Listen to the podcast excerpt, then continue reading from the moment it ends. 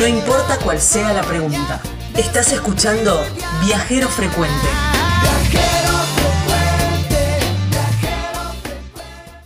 Ahora, bueno, estamos en el, en el bloque de los viajeros. Sí. En este caso son dos. Ajá. Ellos son deportistas, Sí. son eh, profes de tenis, pero además practican yoga, relajación y reiki. Ah, mira qué bueno. Ah, sí, yo sabía que te iba a gustar, te iba a gustar. Eh, y, y emprendieron y unieron todas estas pasiones y mm, empezaron a hacer un recorrido por América en Sí. bicicleta, Ajá. llevando este mensaje, escucha, respirando mejor, vivimos mejor. Claro que sí. Entonces, no solamente fue una experiencia de viajes y de intercambiar diferentes culturas y gastronomía y todo, todo lo que sabemos que normalmente hacen los viajeros, sino que también se combinó con que daban talleres y, y- y- y conectaban con gente a través de la meditación, con ejercicios sencillos de yoga y todo eso. Me pareció súper interesante tener esta, este lado de viajeros también. Por eso... eh, Porque son viajeros. también, además. Lo que nos une son los viajes, la- la claro, es un, la versión zen de los viajes, quizás. Ah, buena, está buena. ¿Eh? Sí. Bueno, ellos son Gonzalo eh, Rosselli y Tomás. No me entiendo la letra. Tomás no, Morixe. no, sí. Tomás Morixe. Hola. Están con nosotros. Hola chicos, ¿cómo les va? Hola Edgardo, ¿cómo estás? Pero- Hola Gaby. Bueno, Hola, Buenas. ¿cómo andan? Bien, muy, bien. Bueno, qué gusto de, de- de escucharlos para conocer un poco más de esta historia de viajes. Bueno, el gusto es nuestro, por darnos esta oportunidad, muchas gracias. No, por favor. Que cuando, cuando, ¿Cuándo arranca esta historia de viajes? Bueno, esta historia de viaje arrancó hace muchos años. Eh, con Tommy nos conocemos pensaba hace más de 15 años y, de siempre nos gustaron, nos gustaron los viajes. El primero que hicimos fue como hace 8 años atrás, que fue ahí cuando se nos despertó el bichito de viajar y, y de viajar sin tiempo y de dejarle algo a la gente. Así que así fue como fue tomando forma este viaje en bici eh, por el que viajamos por Latinoamérica y en el que estuvimos dictando todo lo que decía Gabriela, ¿no? Lo de los talleres de yoga y meditación para que lo hacíamos sin intenciones de nada, lo hacíamos de manera gratuita para dejar el conocimiento a la gente y, y de forma mm, para agradecer todo lo que hacían ellos por nosotros. Ah, está perfecto, está perfecto. Pero, pero eh, en total me, me decís hace cuánto tiempo ya? El viaje comenzó el 21 de marzo del 2017 Ajá. y lo finalizamos el año pasado. Estuvimos algo de 23 meses y medio viajando, Qué lindo. de marzo del 17 a febrero del 19. ¿Y qué, qué, era, qué era lo que hacían previo al viaje? ¿Qué- ¿De qué trabajaban? ¿De lo mismo? No, eh, yo trabajaba en un supermercado, Sí. en un autoservicio, Ajá.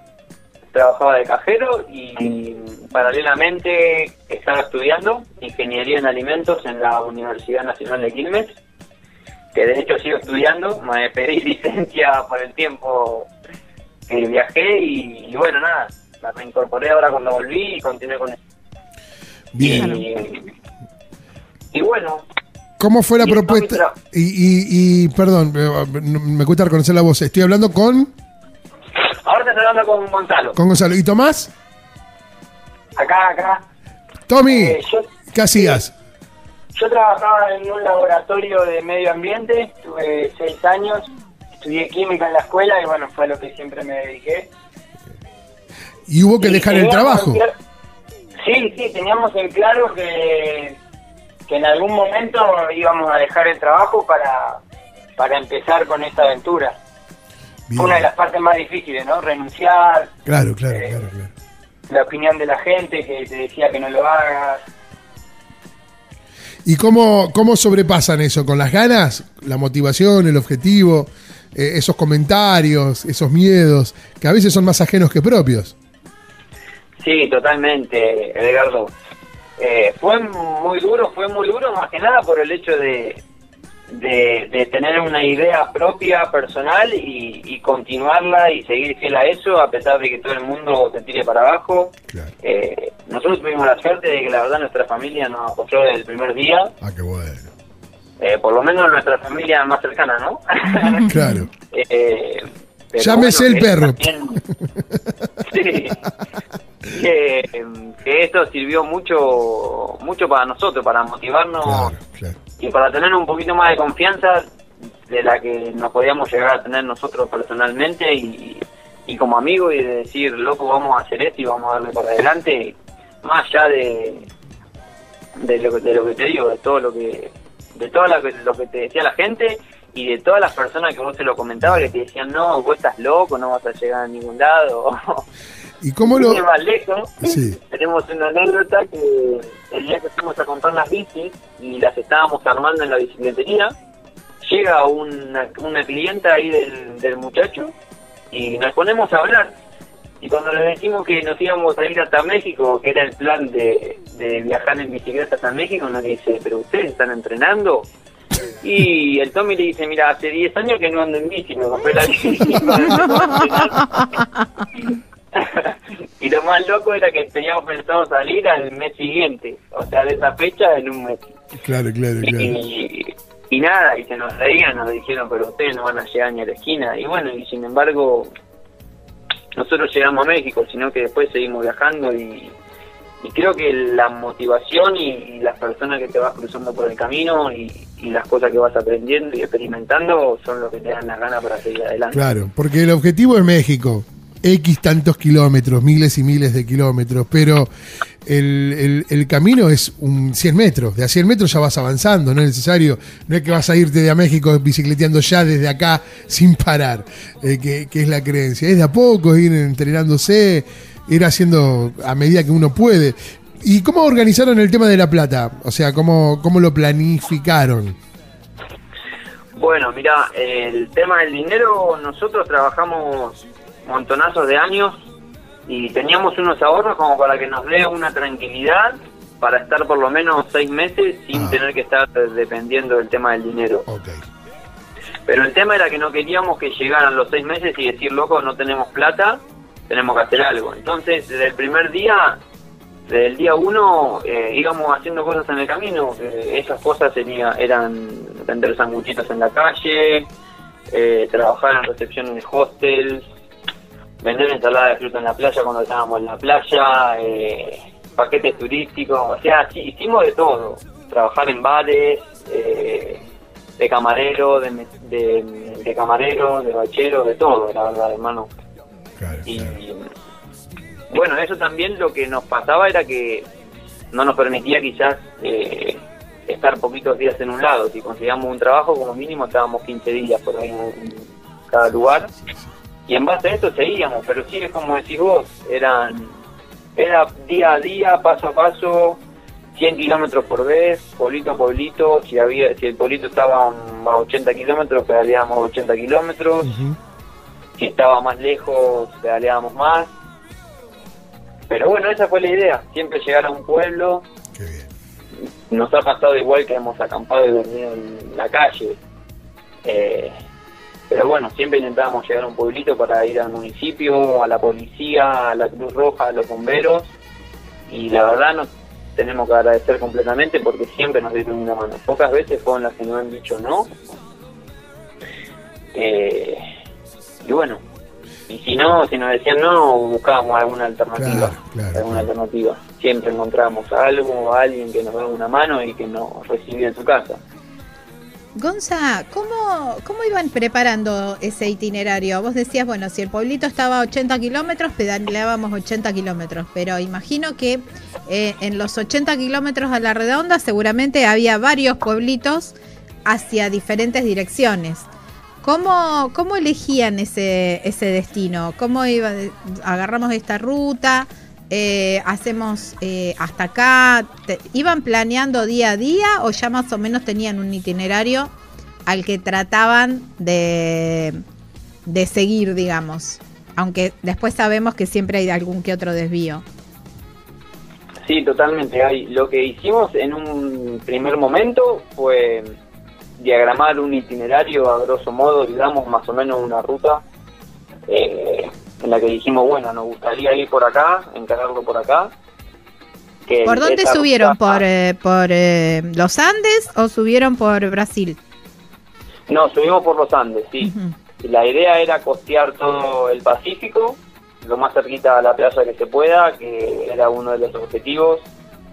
Eh, a mí me encanta la playa, al Tommy también, y, y nada, eh, nos conecta bastante.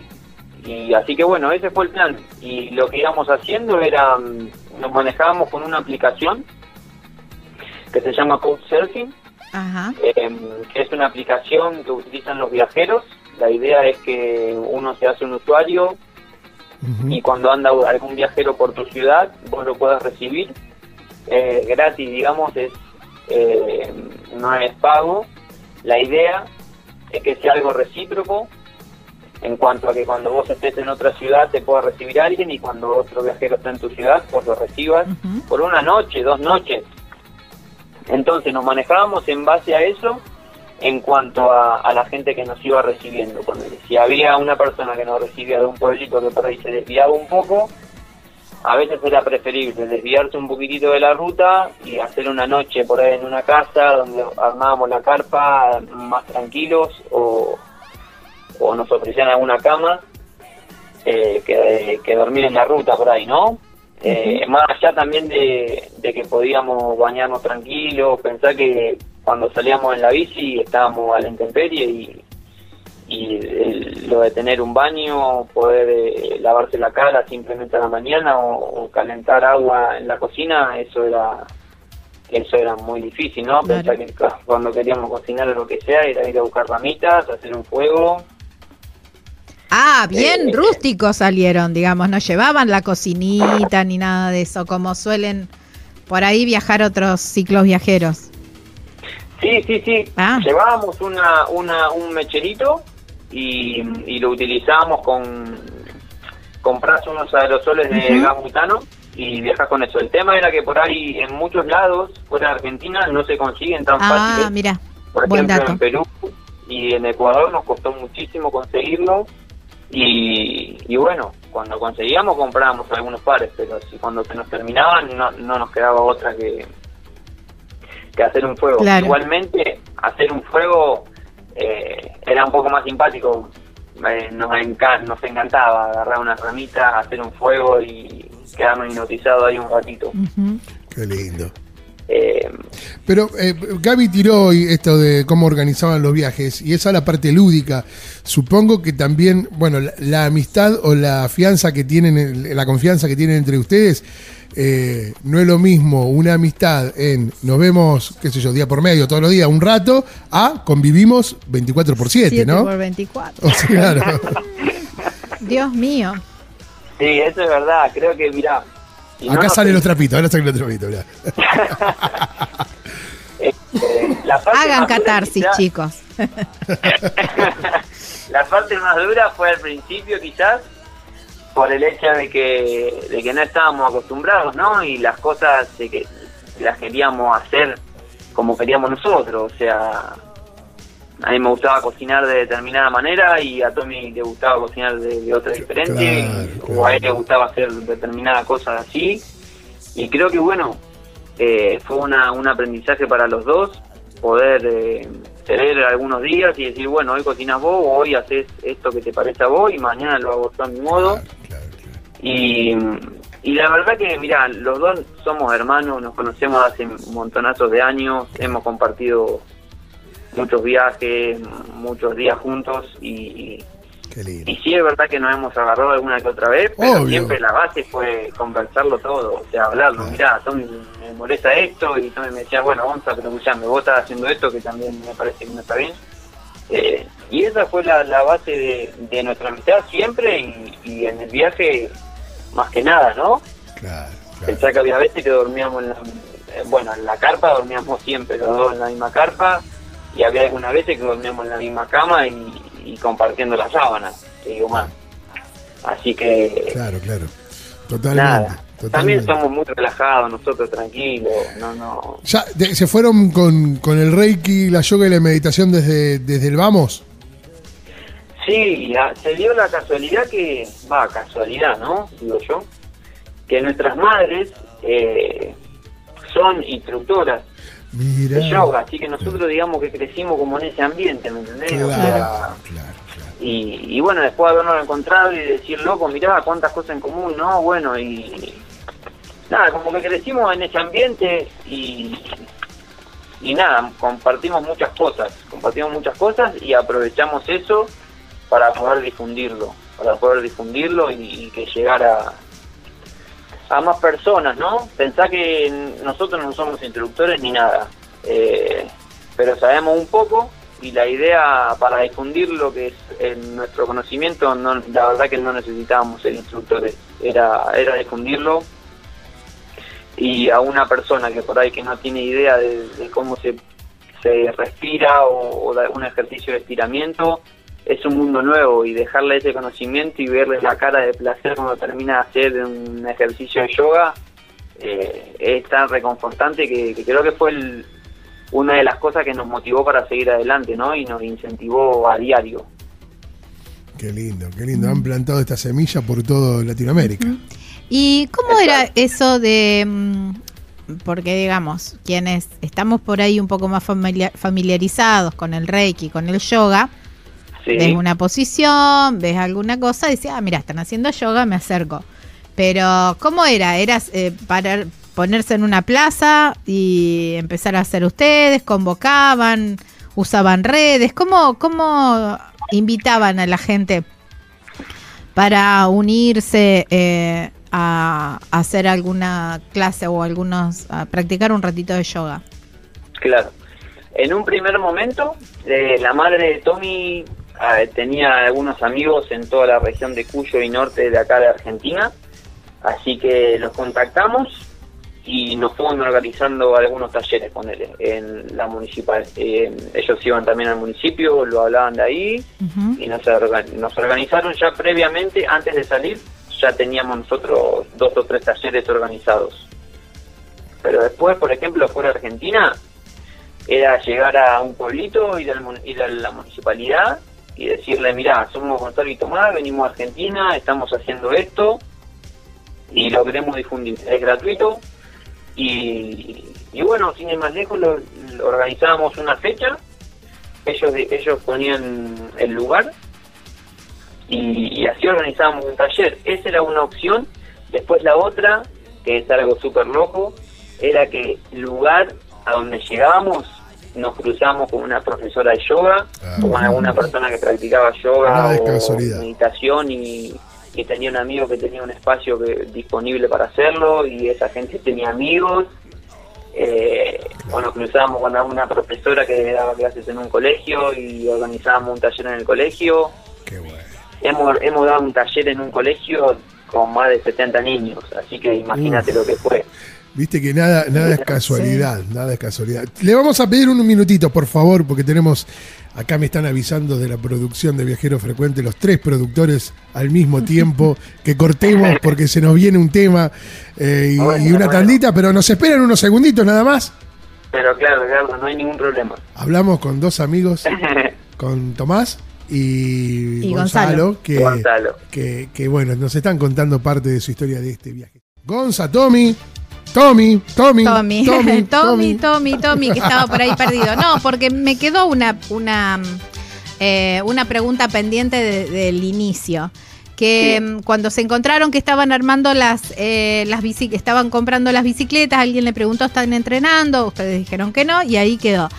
Ese mes, ¿entrenaron o dijeron, bueno, el hablando bien en, en- en terminología de Reiki, el universo eh, alin- alineará las cosas para que yo pueda pedalear la cantidad de kilómetros suficientes? Eh, sí, bueno, una de las condiciones que le puse a Gonza cuando acepté viajar en bici era que, que si yo quería parar íbamos a parar, nada de que me dijera, bueno, mirá, yo adelanto 20 kilómetros, mañana te encuentro. Ah, no, no, no. Yo le Eso dije, cuando... hace 10 años que no ando en bici, digo, vamos, pero cuando yo paro, paramos. no, no se negocia. Totalmente. ¿Y fueron eh, muchas de las paradas al principio hasta que lograste tomar el ritmo? No, por suerte no. Mira, entrenando nunca hicimos más de 50 kilómetros y siempre lo hicimos sin peso. Recién el primer día del viaje pusimos la- las alforjas y el equipaje en la bici. Esto fue un grave error. Eh, Porque pes- porque 30, 30 Claro. kilos de peso en la rueda de atrás influyen mucho y parecía Claro. una nueva actividad, no andar en bici.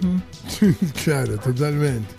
Pero solamente ya el primer día hicimos cerca de 80 kilómetros y pensar que nunca en mi vida había pedaleado tanto porque en los entrenamientos no superábamos los 50.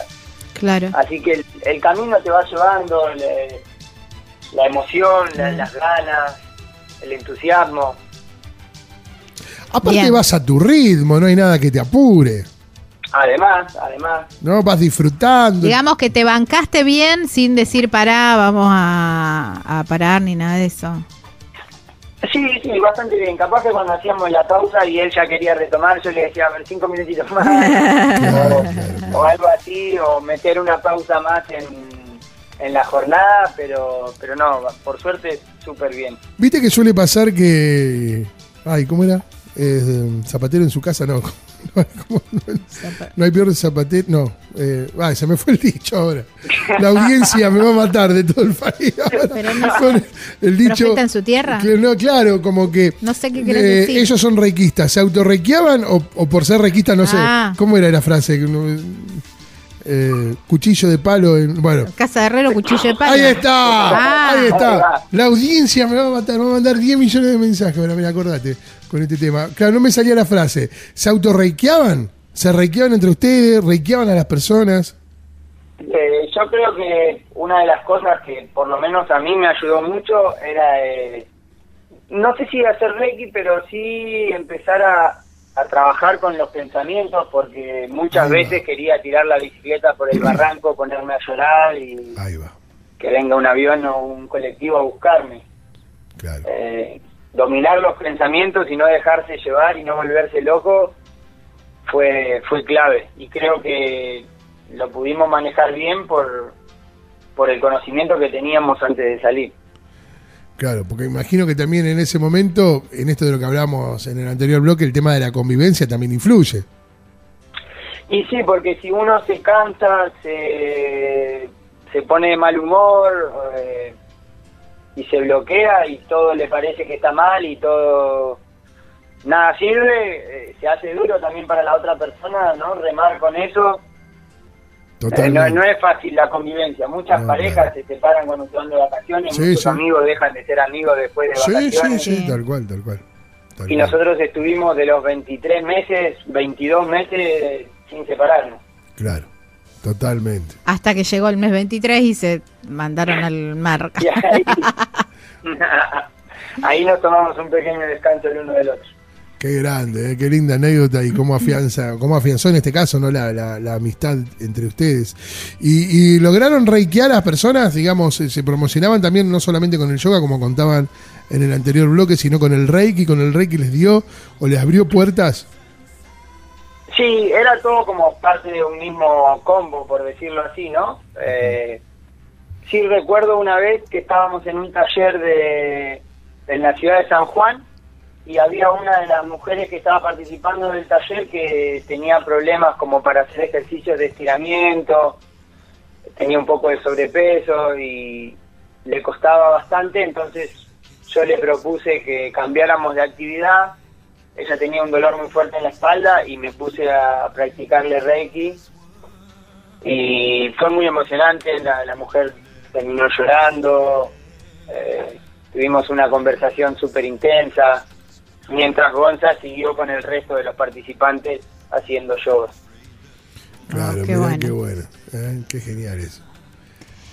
Y después siguen, eh, siguieron, pudieron hacer amigos y seguir ese contacto con, con gente donde estuvieron, donde, Sí, sí. digamos, esa, esa relación continúa en, eh, durante el viaje o solo de vez en cuando en las redes. Sí, por suerte tuvimos muchos reencuentros con, con viajeros que nos íbamos cruzando. Eh, en Ecuador conocimos unos chicos que después se fueron a México y fueron los que nos incentivaron para, para volar directamente desde Colombia. Nosotros estábamos en Colombia definiendo cómo seguir y ellos estaban en México y nos incentivaron para que vayamos directo para allá eh, a encontrarnos con ellos, nos ofrecieron trabajo allá. Eh, una persona que conocimos en Perú nos recibió en Barcelona en su casa, se fue de vacaciones y nos dejó 40 días su casa. Wow. Hemos hecho muy grandes amigos que por suerte hemos tenido la- el, el placer de volver a encontrarlos. Qué Wow, lindo. Qué lindo. ¿Se tomaban tiempo para la gastronomía regional de cada zona que iban frecuentando? Digamos, qué sé yo, no sé. eh, iban en- le iban recomendando, mira, si está por este lugar, come esto, o prueben, no dejen de probar esto. Somos muy fanáticos de la comida, Buenísimo. nos gusta mucho comer y cocinar. Así que sí, la gastronomía era un punto súper importante en cada país. Además nos gusta meternos como en lo, en lo tradicional y, y salir un poco de lo turístico, entonces ir a los mercados, comer donde comía la gente del lugar, aprender a cocinar lo que cocinaban, ir a los mercados no solo a comer, sino a comprar la materia prima y Uh, tratar de cocinarla fusionando un poco nuestros conocimientos, nuestro tipo de cómo cocinamos acá con ingredientes de otros lados. Qué genial. Bueno, ¿y qué encontraron? ¿Qué les gustó? ¿Qué se trae cada uno? Contame, Tommy Gonza, ¿qué, qué es lo que más les gustó a cada uno? Y a mí la comida de México me gustó mucho, me hice adicto al picante. Mirá. En Tailandia también se come picante, así que la disfruté también bastante. Perú tiene muy rica gastronomía, pero bueno, me quedo con México y el picante y las diferentes tortillas que hacen. Escuchame, Edgardo, vos Sí. preguntabas en cuanto a la comida, porque si en cuanto a la comida vas a tener que alargar 10 minutos más el programa. Co- contame porque está muy bueno saber de esto. Eh, bueno, mira, yo te cuento una experiencia personal. Antes de salir de viaje no, no comía arroz por el hecho de que a mi madre no, nunca le gustó mucho, entonces nunca nos cocinó arroz. Y, y salí a viajar y cuando, bueno, en Perú, en Ecuador, en Colombia, la base de su alimentación eh, es arroz. Y eh, comencé que no me gustaba, que no me gustaba y bueno, ahora amo el arroz y no puedo comer sin arroz alguna comida. Mirá, Así que, descubriste el arroz, negro. eh, pero bueno, nada, soy fanático también de, de, la, de los vegetales y, y de fusionar lo más que se pueda, ¿no? De, de mezclar. Pero bueno, arroz y vegetales. eh, hay muchas comidas típicas, por ejemplo, en Colombia se, se consume mucho un alimento que es arepa, que es, eh, es como si fuera una hamburguesa de harina de maíz y que la podés rellenar con queso, con vegetales, con lo que quieras. De hecho, estuvimos muy cerca de, de ponernos a hacer arepa y de salir a vender a la calle. Eh, pero bueno, no lo hicimos porque no estábamos al nivel de los colombianos para hacer ese alimento, ¿no? Claro. Pero, pero bueno, nada. ¿Y cuál Nos era, encanta comer de todo. ¿Y cuál era la- el plato que ustedes exportaron, digamos, eh, que, que llevaban de acá de Argentina y decían, bueno, ahora co- cuando estaban en algún lugar decían, bueno, ahora cocinen ustedes algo típico de Argentina? ¿Qué plato hacían? Sí, nos gusta mucho la parrilla, siempre que había alguien que estaba por cocinar algo a la parrilla, eh, tomábamos la posta. Una vez nos invitaron a, un, a una parrillada que hicieron unos profesores de una escuela en, en Perú y estaban por cocinar unos pollos y cuando vimos el modo en el que estaban preparando el carbón, haciendo una pila de carbón por tirarlo, rociarlo con alcohol y dejarlo así, fue como no, paren, paren chicos. Déjame a mí, déjame a mí. Nosotros entendemos un poquito más, por ahí podemos cocinarlo nosotros a nuestro modo. E- Eso es como, ya que no se puede conseguir la carne nuestra, Claro. pero sí por lo menos el modo de cómo cocinamos me impactó de lo diferente que hacen la carne a la parrilla en los diferentes países. Eso nos com- eh, es eh, un comentario eh, así como muy recurrente en- entre los viajeros, el ritual de la parrilla, ¿no? Que es tan argentino y que, bueno, viste, el que está a cargo de la parrilla, que nadie lo mueva y que nadie se meta en la parrilla. Y como que en el resto de, de- Latinoamérica es como que es una parrilla comunitaria, cada uno va, le corre un poquito el fuego, le saca, lo da vuelta para un lado, le da vuelta para, para el otro. ¿Les pasó a ustedes también eso? Sí, sí, sí, todos quieren meter mano, todo el mundo opina y al final nadie sabe porque... Ustedes son eh, los argentinos. eh, hemos, hemos perfeccionado, yo creo, la técnica de cómo hacer un asado acá y tomamos un montón de recaudos que en otros lados no se toman. Simplemente abren la bolsa, tiran el carbón, lo prenden fuego y así como está va abajo de la carne ¡Ay, qué asco! cocine y, y por ahí que el carbón tira una llama, bueno, Claro. vaya y parte, no, no hay Claro. problema. Eh, sí, yo creo que nosotros somos como muy detallistas, lo hemos perfeccionado mucho, nos encanta y le hemos dado un valor más allá de que sea cocinar, sino Claro, el ritual de Claro, del tal cual. ¿Y eso, ese conocimiento quedó en ellos o decir, mira cómo los argentinos hacen y nada más, o, o trataron de aprender de, de, de cómo hacer un verdadero, preparar bien algo a la parrilla? No, yo creo que no. Les importa nada. Tardamos demasiado, ellos lo hacen mucho más rápido. Eh, al final lo que les interesa por ahí con la gente que nosotros estuvimos era comer y nada más. Claro. Claro. eh, y lo veían como muy engorroso y complicado todo lo que hacíamos, como que se podía evitar. Claro. Pero si el carbón le tiras un poquito de alcohol y se prende y ya está, no hace falta. Todo, y no, pero y le explicábamos, pero Claro. bueno, no, eso- El montoncito, las palitos abajo y el, Claro. el- Llegamos a Colombia el- nosotros, el cosito. a México. Llegamos con Y a través de viajeros. Pero que sí, cómanlo así, déjense de joder. Qué sé yo, ya está. Pero, eh, Cuando vengan acá, el show, lo van a comer mal. El asado se come como se No, no, come. porque después cuando ellos vienen para este lado dice, ah, no hay como el asado argentino. Eh, claro, es lo bueno. primero que dicen, pero claro, Es bueno, por todo esto. tiene- claro, todo tiene su ciencia. hacerlo. Claro, tal cual. Quiero preguntarles una Dale. algo si hay algún próximo viaje planeado. Eh, sí, bueno, hace ya un año que volvimos, ahora estamos haciendo talleres acá en la zona nuestra, en, zona sur del conurbano, que es donde vivimos, para nuestra gente por ahí más cercana, que, que nos decían, nada, se fueron a dar un taller a México y yo vivo a 20 cuadras y nunca dieron uno.